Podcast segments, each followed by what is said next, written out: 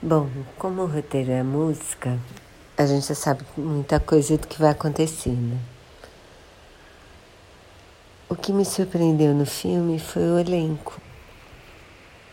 Eu achei tanto Gabriel Leone quanto a Alice Braga excelentes. Ela uma impressionante, assim, sabe?